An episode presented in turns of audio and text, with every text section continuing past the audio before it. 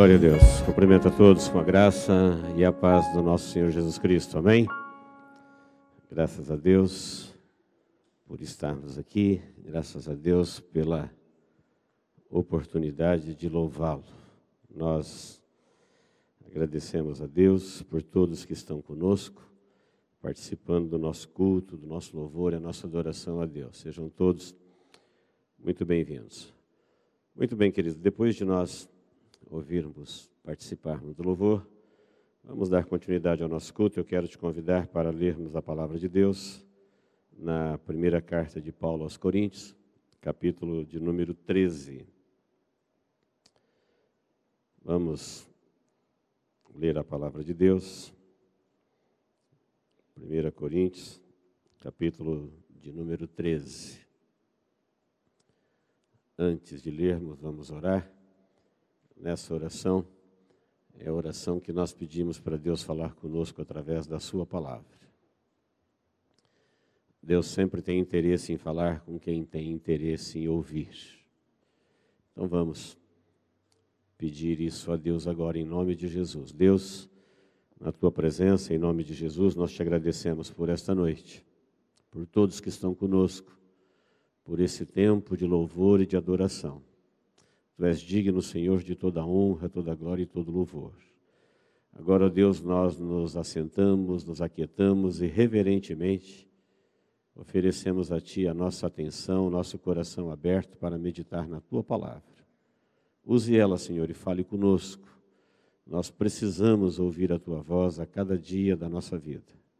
Em nome de Jesus, que todo impedimento à Tua palavra seja vencido e que ela nos alcance para cumprir o propósito para o qual o Senhor a envia. Em nome de Jesus. Amém. Você pode dizer amém? Amém. 1 Coríntios, capítulo 13, versículo de número 8, diz assim: O amor jamais acaba, mas havendo profecias desaparecerão, havendo línguas cessarão, havendo ciência passará porque em parte conhecemos e em parte profetizamos. Quando, porém, vier o que é perfeito, então o que é em parte será aniquilado. Quando eu era menino, falava como menino, sentia como menino e pensava como menino. Quando cheguei a ser homem, desisti das coisas próprias de meninos, de menino porque agora vemos como em espelho, obscuramente. Então veremos face a face. Agora conheço em parte, e então conhecerei como também sou conhecido. Agora, pois permanecem a fé, a esperança e o amor. Estes três, porém, o maior destes é o amor. Amém. Eu quero tomar esse texto por base para nós falarmos da nossa viagem para a eternidade. Todo mundo sabe que é uma viagem. Se o assunto fosse viagem, você poderia pensar mil coisas: a viagem dos sonhos, a viagem inesquecível. Mas dificilmente alguém, quando fala em viagem, ele vai pensar na eternidade. E a eternidade é uma viagem certa e inevitável para todos. A eternidade, ela é a nossa principal viagem. E ela é inevitável. O nosso dicionário traduz como viagem é o ato de você ir de um lugar para outro. Isso é uma viagem. O ato de você ir de um lugar para outro afastado ou não, é uma viagem. Principal, porque está em primeiro lugar, porque é da maior importância. Então, tendo isso em mente, baseado no texto que nós lemos, nós estamos vendo Paulo orientando a respeito do fim do tempo aqui. Quando o tempo aqui termina, aí só resta a eternidade. Isso não depende da gente escolher ou não, aceitar ou não. E todo mundo que está aqui na vida sabe que o tempo dele um dia vai acabar. E um dia vai acabar o tempo para todos. Quando alguém termina o seu tempo aqui, ele já vai para a eternidade antes. Chegará um tempo em que todos que estiverem aqui, acabará o tempo para todos e todos irão para a eternidade. Nós estamos vivendo num, tempo, queridos, que o mundo nunca foi tão avisado a respeito do caos e do fim. É, a ciência tem falado isso incansavelmente. Todas as ciências, desde a, a da, da história, da, daqueles que estudam o passado, daqueles que estudam os tempos, os astros, o comportamento. Então a ciência se tornou uma pregadora do caos e do fim. Ah, os documentários, a religião, a imprensa. O ser humano comum, ele tem a sensação dentro dele de que tudo está chegando ao seu final.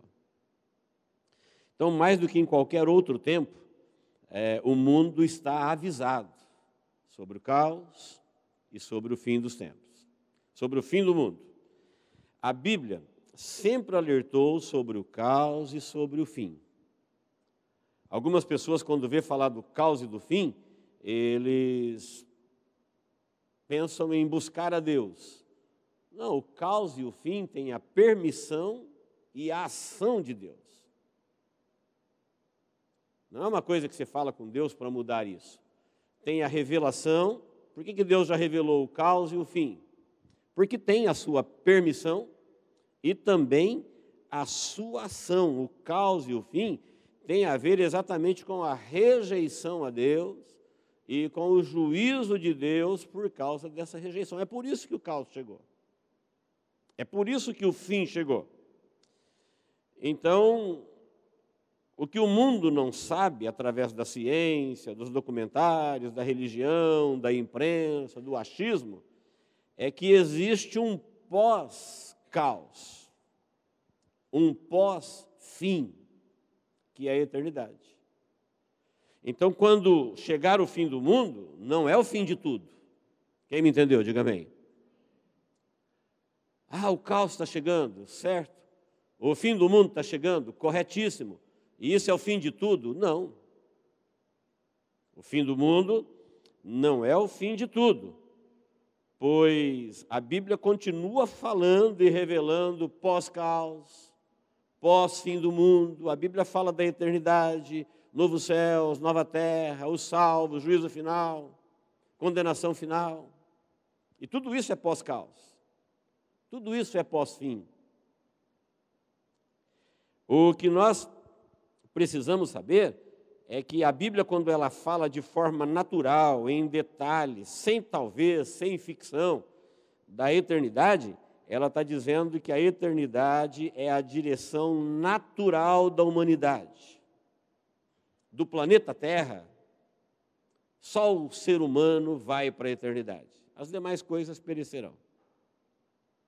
O ser humano, ele não perecerá. Ele entra na eternidade e na eternidade ele tem dois destinos, ou a salvação ou a perdição. Então a Bíblia fala dessa eternidade e com muita naturalidade. E a eternidade, ela começa exatamente quando acaba o tempo. Então pense comigo, não é difícil entender. Eternidade não é um tipo de tempo, é ausência de tempo.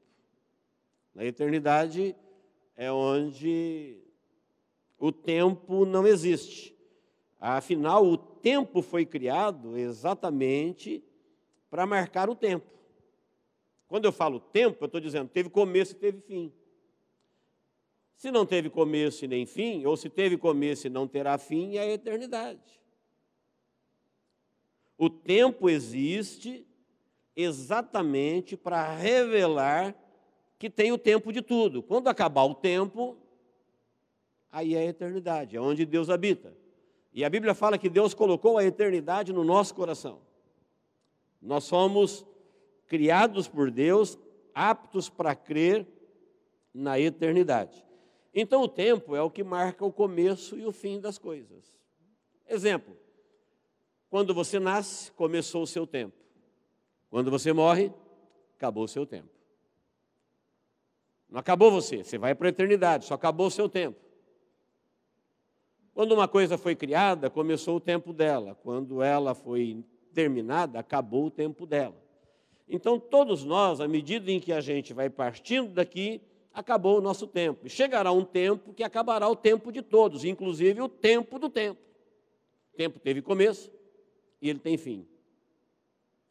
A Bíblia fala que lá na perdição, no lago de fogo, eles viverão eternamente. Então lá é eternidade. Lá não tem tempo? Não. Se alguém estiver lá um ano, a dez ou a mil, não muda nada. Não tem tempo para sair. Lá não existe tempo. Da mesma forma na salvação. Aqueles que estiverem lá há um dia, ou há dez mil anos, ou há zilhões de anos, não muda nada, porque lá não existe tempo, não tem começo e não tem fim é onde Deus habita. Sabendo disso, nós precisamos saber que a entender que a eternidade é uma viagem inevitável. Todos nós vai acabar o nosso tempo. Se eu não estivesse falando da eternidade, estivesse falando de uma viagem internacional, você saberia o dia, para onde, o clima, a roupa, as malas, você teria um monte de informação para me dar. Se eu dissesse para você, me diga qual foi a sua melhor viagem, a mais importante, ou a que mais te marcou, nós teríamos informações para dar, boas ou ruins. Agora, se eu disser, e a sua viagem para a eternidade, o que você sabe dela? Ela é certa, ela é inevitável ela é repentina, não tem como para passagem antes, não tem como falar é amanhã, é num piscar de olhos. Quantas pessoas achou que viveria no momento seguinte e não viveu? Quantos acordaram e não dormiram? Quantos amanheceram e não entardeceram? E o que aconteceu com eles? Acabou o tempo deles. E eles deixaram de existir? Não, eles entraram na eternidade. O dia que ele nasceu, começou o seu tempo, e o dia que ele parou de respirar aqui, terminou o seu tempo aqui. Foi para a eternidade. Porque o mundo, tão avisado do fim e do caos, não sabe nada a respeito da eternidade. Quando a Bíblia, desde Gênesis até o Apocalipse, ela fala naturalmente do tempo do homem, tempo de nascer, tempo de plantar, tempo de colher, tempo de morrer, e não diz que ele acabou, ele vai para a eternidade. Ah, mas ele não crê, ele vai da mesma forma. Ele não obedece a Deus, ele vai da mesma forma. Ele crê, ele vai da mesma forma. É inevitável. Terminou o tempo, começa a eternidade. Eu não sei se você prestou atenção, mas em 1 Coríntios 13, versículo 8 a 10, que nós acabamos de ler, você vai encontrar aí o fim da vida como nós a conhecemos. Tem termos aí, ó, desaparecerão, cessarão, passará, serão aniquilados. 1 Coríntios 13, de 8 a 10. Havendo profecias, desaparecerão. Línguas cessarão ciência passará. É, versículo 9. Porque em parte conhecemos e em parte profetizamos. Versículo 10. Porém, quando vier o que é perfeito, que é a eternidade, o estado eterno, o que é em parte será aniquilado. Acabou o tempo de todo mundo. É isso que os profetas do caos estão dizendo hoje o tempo todo. Há rumores de grandes guerras, há rumores de grandes pandemias, há rumores de terremotos, há rumores de fome, há rumores de controle total, há rumores de grande injustiça. É o caos, é o fim. E não adianta você falar com Deus, é Deus que revelou, dizendo que isso tem a ver da rejeição do homem para com Deus, tem a permissão e tem a ação de Deus, que é o juízo. O mundo segue o seu curso. o Criador de todas as coisas, profetizou o seu fim. Chegou. Está chegando. Desde sempre, todo mundo sabe que quem cumpriu com o seu tempo aqui partiu para a eternidade. Agora, todo mundo está começando a entender que a eternidade está chegando para todos de uma única vez. É o fim, num curto espaço de tempo. Quem está me entendendo, diga amém. Jesus, quando falou da, das coisas eternas, ele em João 16 e 12 diz assim: Tenho muito que vos dizer, mas vós não podeis suportar agora. Jesus ensinando sobre o reino dos céus, o contexto ali é o reino dos céus, a salvação. Ele falou: Olha, não dá para falar tudo para vocês agora. Mas no versículo 3 ele diz: Quando vier, porém, o Espírito da verdade, ele vos guiará em toda a verdade, e ele vos anunciará tudo que há de vir. Nós temos aqui na palavra de Deus tudo que há de vir. No mesmo Evangelho de João, no capítulo 8, versículo 23, ele fala para os seus discípulos: Vós sois cá de baixo, terra. Ele diz: Eu sou lá de cima. Vós sois deste mundo, eu deste mundo não sou. Olha como ele deixa bem separado o tempo e a eternidade. Vocês são daqui, do tempo, eu não sou daqui. Vocês são de baixo, eu sou de cima. Vocês são desse mundo, eu não sou do mundo.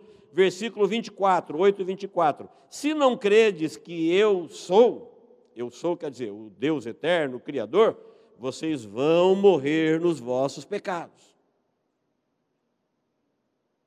Preste bem atenção, ele está dizendo assim: se você não crê nisso, você vai morrer no seu pecado. E se você morrer no seu pecado, não é culpa de Deus, é porque você não creu que Deus é o que ele disse que ele é. E você vai para a eternidade da mesma forma, porém para a morte eterna. Em 1 Coríntios 13, 11, continuando a leitura, é, que nós lemos aqui hoje, diz assim: olha, como os meninos veem a vida. Quando eu era menino, falava como menino, pensava como menino, via como menino, sentia como menino. Mas quando eu me tornei homem, eu abandonei as coisas de menino. Como o assunto do texto é a eternidade, Paulo está dizendo que tem pessoas que veem a eternidade como meninos veem a vida. Você viu como é que o menino vê a vida? Pensa numa criancinha inocente. Como é que ela vê a vida? Para um adulto, a ponto de vista dela não faz o menor sentido. Coitadinha, ela não tem noção do que está vendo, do que está falando. Ele está dizendo que tem adultos, tem doutos no mundo, doutores, doutores em mundo, doutores em coisas do mundo, mas quando o assunto é eternidade, eles têm o mesmo comportamento de menino quando olha para a vida. Olha como é que o menino vê, olha como é que ele pensa, olha como é que ele fala. Esses doutos do mundo, eles são criancinhas, bebezinhos, quando o assunto é eternidade. Pensamentos simplórios, falas simplórias, entendimento nada razoáveis. Olha o que diz mais um texto, Paulo falando agora aos irmãos de Éfeso, é, Efésios capítulo 4, versículo 12 diz assim: com vistas ao aperfeiçoamento dos santos para o desempenho do serviço e para a edificação do corpo de Cristo, até que todos cheguemos à unidade da fé, ao pleno conhecimento do Filho de Deus.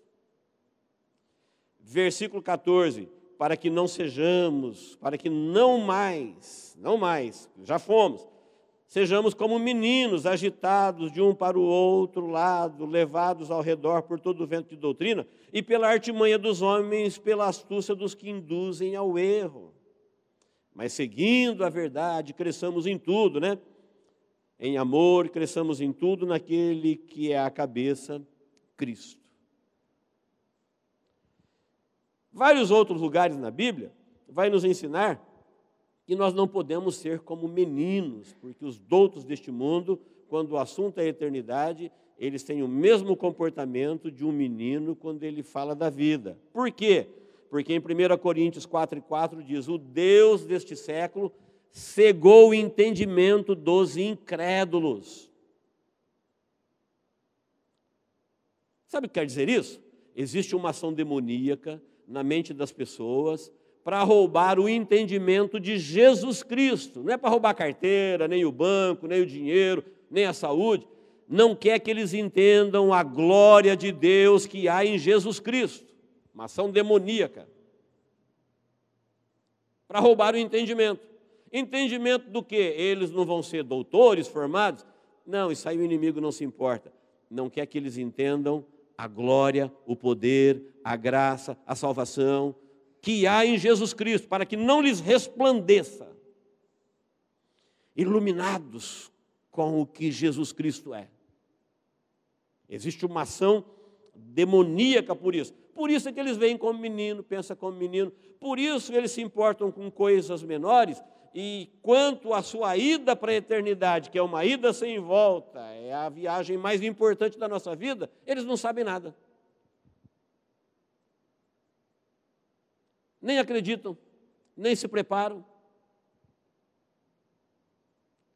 nem se interessam, como se não fosse com eles, como se a descrença os imunizasse. E quando você pergunta para ele, quando acabar o seu tempo aqui, como será? Ele está no escuro, ele não tem nenhuma ideia, ele não tem nenhuma fala, ele não tem nenhum pensamento, ele não tem nenhuma resposta, tudo para ele é um breu. As informações dele têm a ver com o tempo que ele começou até o tempo que ele tiver aqui. Enquanto ele estiver aqui, ele tem todas as informações. Ele sabe o que ele fez ontem, o que ele está fazendo hoje, o que ele planeja fazer nos próximos 20, 30, 40, 50 anos. Mas se alguém falar, e amanhã acabou seu tempo, aí ele falar, ah, então. Aí eu não sei mais nada. Porque não conhece a palavra de Deus, o Evangelho. Porque o Deus desse século cegou o entendimento deles para que não lhes resplandeça. Se eles fossem iluminados por este evangelho, eles entenderiam que o caos anunciado, o fim anunciado, é uma prova, uma evidência que a eternidade está chegando para todos simultaneamente. Ela vai chegando para cada indivíduo à medida em que termina o seu tempo. O tempo existe para isso, para marcar o começo e o fim. Tanto é que no novo estado, no estado eterno, na nova terra, no novo céu, não tem mais tempo. Não tem mais tarde de manhã. Não tem mais primeiro ano, segundo ano, terceiro ano. Acabou o tempo. Porque não tem fim, então não precisa de tempo. Mas enquanto nós estamos no tempo do tempo, porque o tempo também vai acabar, cada um tem o seu tempo dentro do tempo. O mundo tem o seu tempo, a terra tem o seu tempo, o céu tem o seu tempo, e nós temos o nosso tempo dentro do tempo. Não é tão difícil de entender isso. Então, queridos, o Deus deste século ele cegou o entendimento. 1 Coríntios 13, 12, que é o texto que nós lemos, voltei lá em 1 Coríntios, seguindo a leitura, diz assim: Porque agora vemos como em espelho, obscuramente, e então veremos face a face. Agora conheço em parte, e então conhecerei como também sou conhecido. Paulo separa o tempo presente, chamando de agora, e a eternidade, chamando de então. Agora, o que é agora? Tempo presente. O que nós temos agora no tempo presente? Olha, agora no tempo presente, é, já foram os juízos, as promessas, os profetas, os patriarcas, os reinos, o Messias, a ressurreição, tudo isso já foi passado. Agora, no tempo presente, isso já passou. E o que resta agora? Ele falou: resta agora a eternidade. Então agora eu já vi em parte como que é a vida em parte. O que resta agora é eu ver como ela é plenamente. Agora eu vejo tudo parcialmente, tudo no tempo em parte. Então no futuro, no então, eu verei como as coisas são. Ele falou: de tudo que já existiu até agora, o que permanece é a fé, a esperança e o amor. Facinho de decorar. Para a nossa viagem à eternidade, são documentos de porte obrigatório. Não é arrume as malas, é arrume a vida. Não é compre a passagem, o preço já foi pago. É se prepare para o momento de. O que é que está vigente agora quando o assunto é eternidade? Ele está falando, tudo vai cessar. Igreja, profecia, língua, culto, ciência. Tudo que é em parte acabou. Ele falou, então agora o que está vigorando? Ele falou, a fé, a esperança e o amor. Essas três coisas, elas são de graça, porque não tem como pagar. Elas tiveram um alto preço para Deus, mas para nós é de graça. E nós precisamos portar isso. Se a pessoa não portar esses documentos, vamos chamá-los aqui de documentos, ou quesitos, obrigatórios na vida, ele não verá a vida na eternidade. Quem me entendeu, diga amém. Se fosse uma viagem dentro do tempo, eu diria: olha, não perca o dia, não perca o horário, se informe do destino, é, dos detalhes, quanto tempo, ida, volta, clima. Mas Paulo está dizendo para a eternidade, lá para onde a gente vai no então, ou seja, no estado perfeito, no estado eterno, você precisa portar obrigatoriamente a fé, a esperança e o amor. Quem me entendeu, diga amém. Eu vou passar rapidinho por elas. A fé. Todo mundo, quando o assunto é fé, eles estão seguros, porque ele olha para dentro dele e fala: Eu creio. Mas todo mundo crê. Mas a maioria não vai ser salva. Então, como é que funciona isso? Porque a fé, ela tem que ser em Deus. Qual é o Deus da sua fé? Eu tenho que responder. Qual é o Deus da minha fé? Porque os demônios também creem. E eles não serão salvos. Eles vão para o lago de fogo.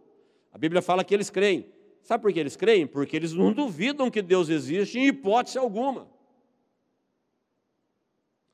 Eles não duvidam que Deus vai cumprir as suas promessas em hipótese alguma. Eles só não conseguem obedecer. A Bíblia fala que eles creem, mas eles temem, têm medo de Deus. Muita gente, muito ser humano tem fé como os demônios. Crê, mas tem medo. Morre de medo de Deus. Crê que Deus é Deus, mas não crê que Deus é seu Pai, que é seu Salvador, que o amou, que o quer, que se interessa em perdoá-lo, em amá-lo. Não consegue crer. Tem fé como os demônios, mas está seguro que tem uma grande fé. Não, a fé como credencial para nós irmos para a eternidade é a fé que vem ao ouvir e ouvir a palavra de Deus, que crê em Deus e tudo que Deus é, diz, promete, fez, faz e fará. É uma fé que não questiona. E a pergunta é: qual é o Deus da minha fé? Porque se a tua fé é a fé no Deus Criador, o Deus único, o Deus Salvador, ela é de grande valor para a nossa vida.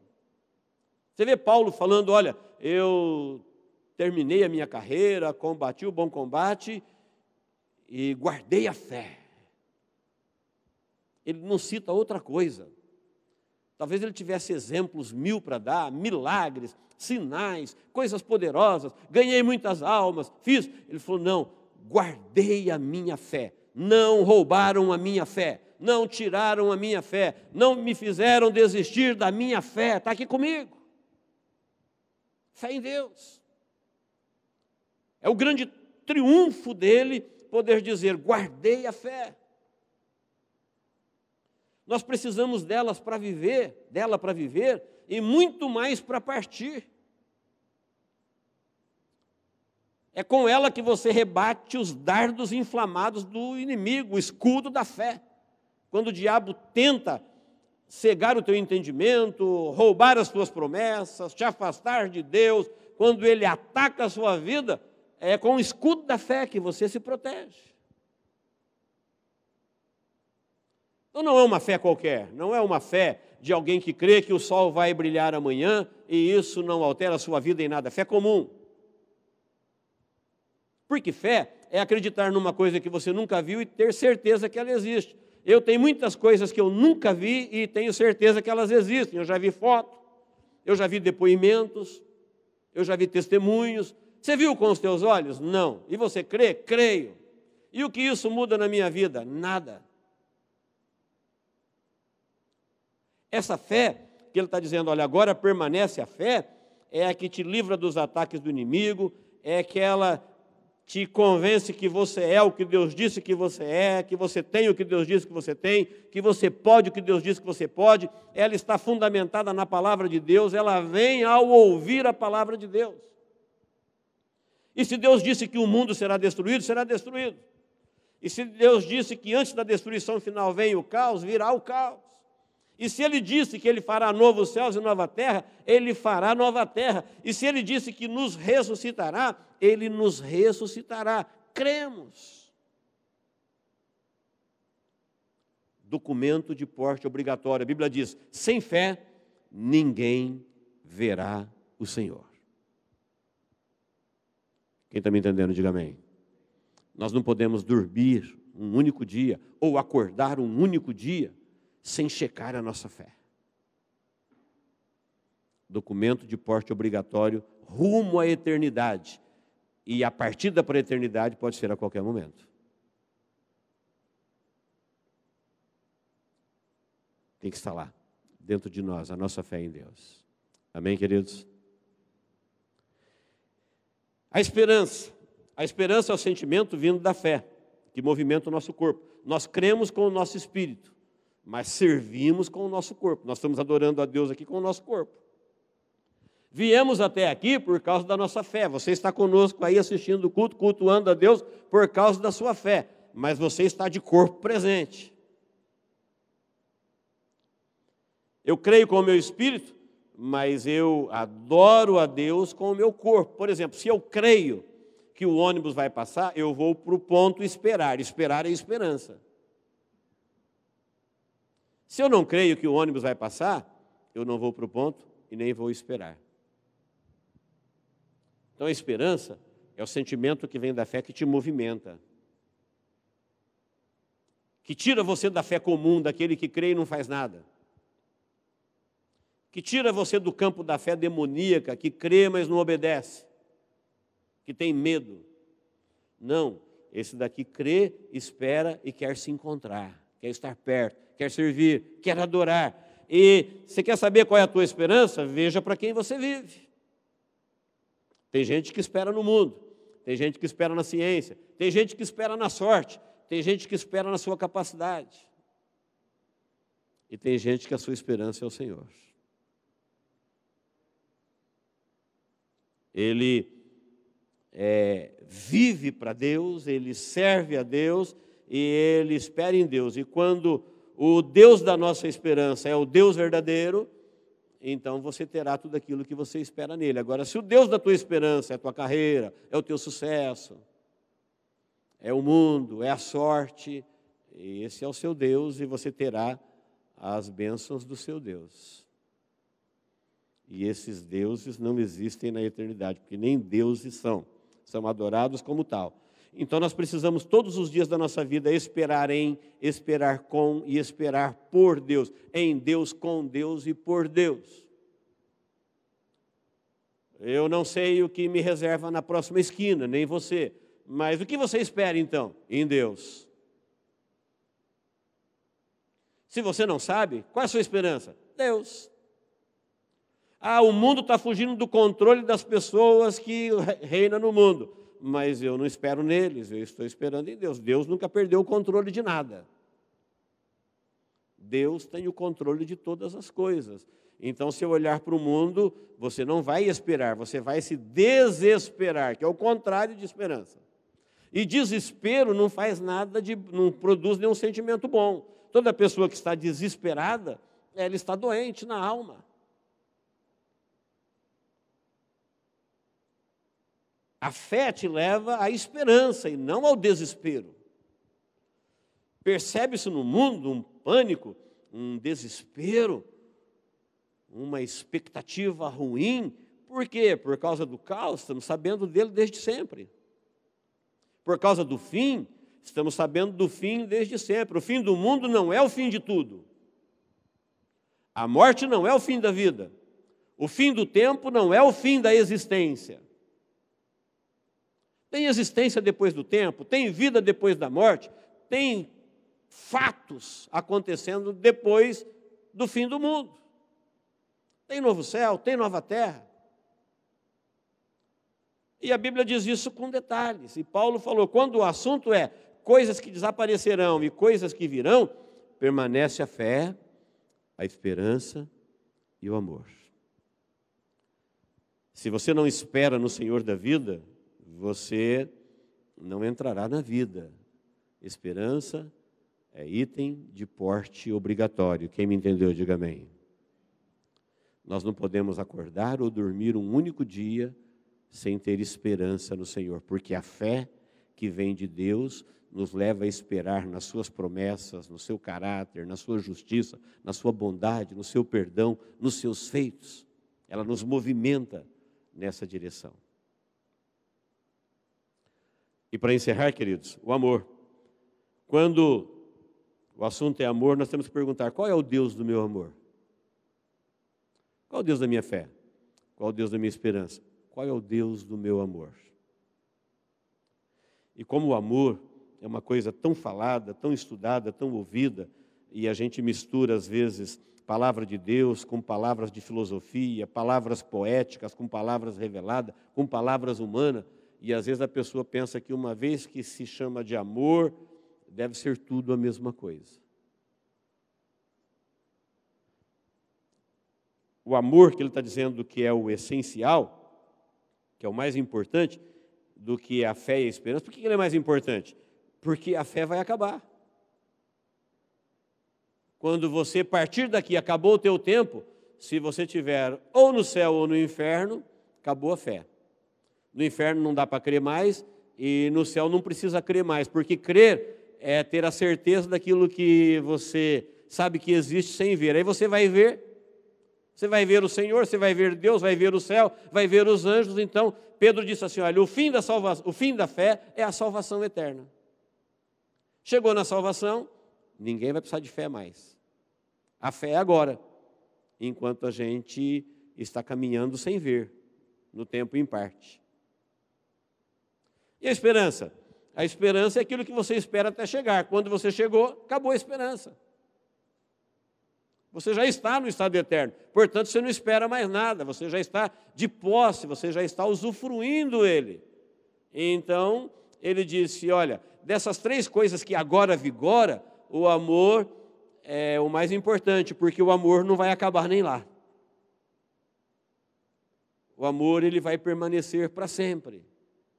E quando ele diz que o amor vai permanecer para sempre, ele está falando do amor que é esse sentimento essencial à vida humana. Sem ele há sempre sequelas, aonde não há amor, há sequelas. Nós fomos criados por Deus aptos para ser amado e aptos para amar. Independente da pessoa crer, aceitar ou saber disso, o ser humano ele foi criado por Deus com capacidade de ser amado e capacidade de amar.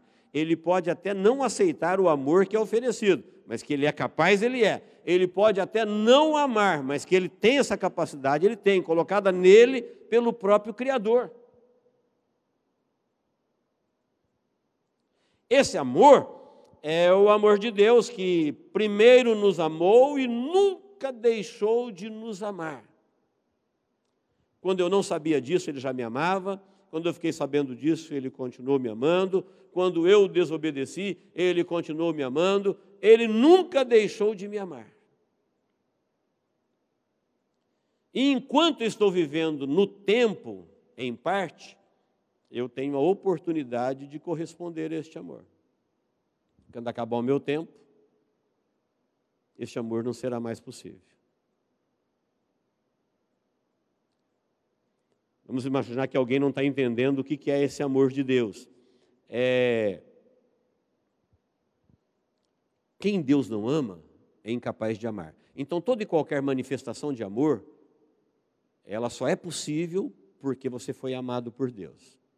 Vamos imaginar uma mãe amando o filhinho, você amando qualquer coisa, a natureza, um pássaro, um animal, uma pessoa, um perdido, um amigo, qualquer tipo de amor filantrópico, é, social, a, familiar, sentimental, qualquer manifestação de amor, qualquer tipo de amor, ele tem a sua origem no amor de Deus. Ele só é possível ser manifestado porque Deus nos amou primeiro.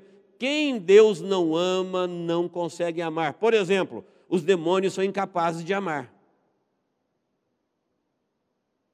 Os espíritos imundos são incapazes de amar. Por quê? Porque eles não têm o amor de Deus.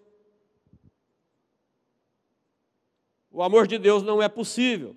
Já foram amados como criaturas de Deus no passado, perderam este amor, como acontece com muitos seres humanos hoje, que são amados e um dia não será mais possível. Eles perderão a oportunidade. Duvidaram deste amor, não creram neste amor, não confiaram no poder deste amor, não corresponderam a este amor, mesmo tendo capacidade de ser amado e de amar.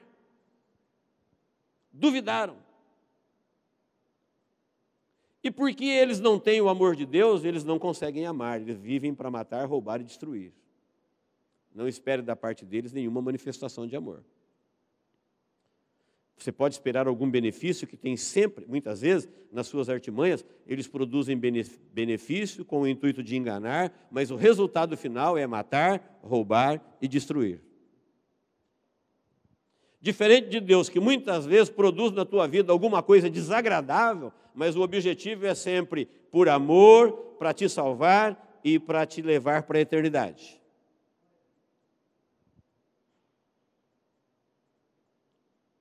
O inimigo oferece muito, mas não tem nada para dar.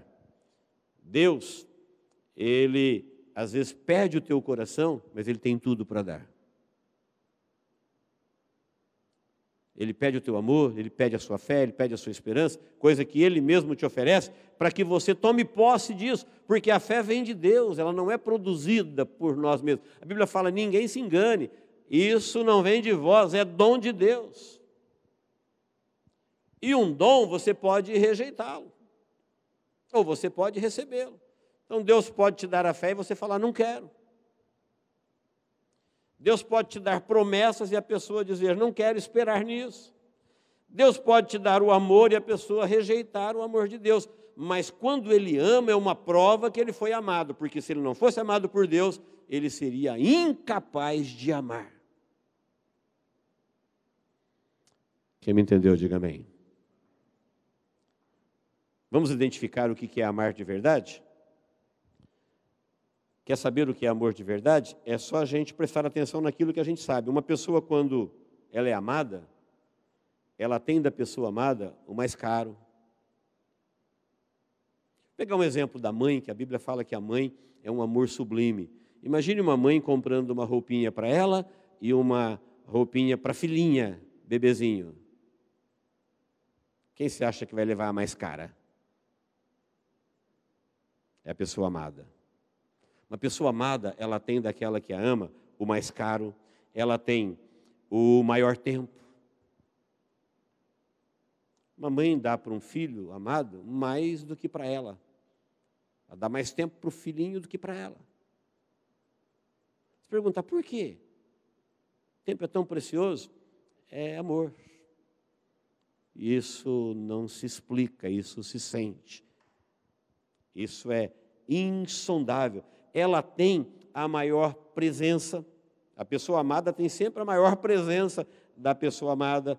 Ela tem a maior admiração, ela tem o maior louvor, ela tem a maior saudade. A pessoa amada, ela tem da pessoa que a ama o mais caro, ela tem o maior tempo, a maior presença, a maior admiração, o maior louvor, a maior saudade. Quem nunca viu um filho e uma mãe se apartando por algumas horas dizendo: Estou morrendo de saudade de você? Como em tão pouco tempo já tem saudade? Amor.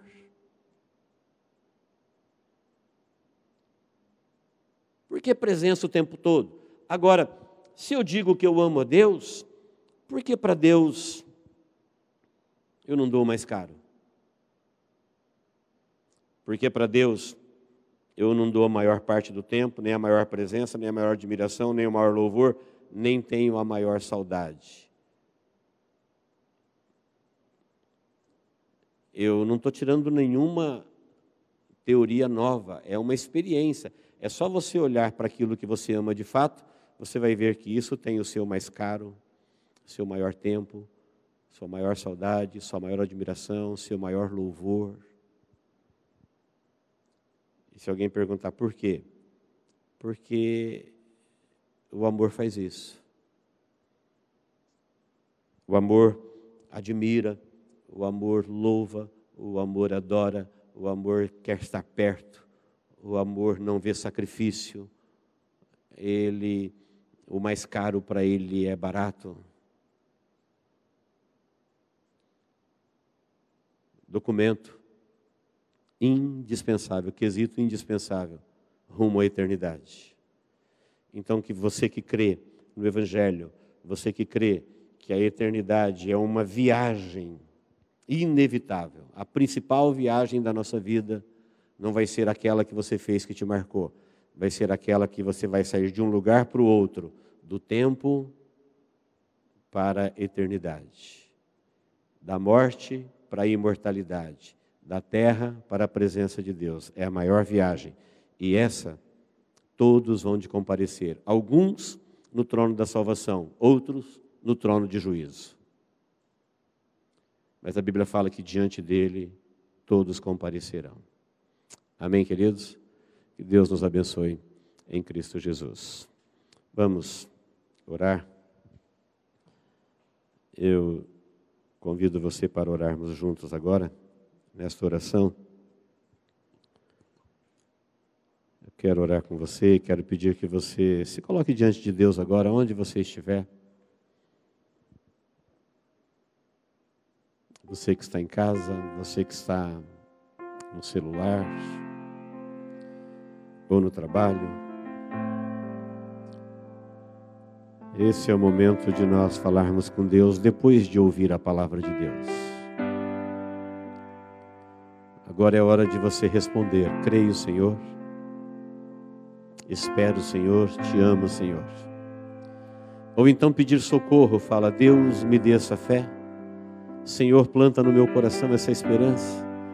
Deus, me faça sentir este amor. Me faça perceber o quanto eu sou amado. É o melhor momento para falar com Deus é depois de ouvir a palavra de Deus. Por isso eu te convido para orarmos agora em nome de Jesus. Deus eterno, nós estamos na tua presença, todos nós, ó Deus, que estamos neste culto. Eu sei que o Senhor sabe da vida de cada um. Não me importa o fuso horário, não me importa nenhuma outra condição. Todos nós estamos na tua presença pelo vivo e novo caminho, sangue de Jesus. E acabamos de ouvir a tua palavra. O Senhor sabe, ó Deus, como está cada um que está diante de ti agora. Eu quero te pedir, Pai, em nome de Jesus, que a tua palavra possa encontrar lugar nesses corações, que ela possa produzir aquilo que lhe apraz, iluminar essas vidas, trazendo a Deus a fé verdadeira, trazendo a Deus a esperança, trazendo a Deus o amor, para que possamos corresponder em fé, em esperança e amor, e não vivermos, ó Deus, um único dia da nossa vida sem importarmos, ó Deus, no nosso coração, na nossa alma isso que é obrigatório, ó Deus, na nossa caminhada. Em nome de Jesus, ó Deus, eu oro. Se tem alguém agora, Senhor, na tua presença, que não tem essa fé, eu te peço, Pai, em nome de Jesus. Em nome de Jesus, que ele receba este chamado agora, que venha ao ouvir a tua palavra, Se tem alguém, ó Deus, que nas batalhas da vida já deixou de crer, se feriu, abandonou a fé, apostatou, Senhor, resgate esta vida agora em nome de Jesus. Enquanto ainda é tempo, ó Deus, traga o seu tempo na vida dele e opere, ó Deus, uma cura, um milagre, uma libertação, uma restauração para os seus caminhos, para este teu filho, ó Deus, que se encontra abatido, incrédulo, perdido, que ele possa sentir, ó Deus, o quanto ele é amado e que o Senhor nunca desistiu de amá-lo. Em nome de Jesus nós oramos e por tudo te agradecemos, ó Deus. Amém. Louvado seja o nome do Senhor.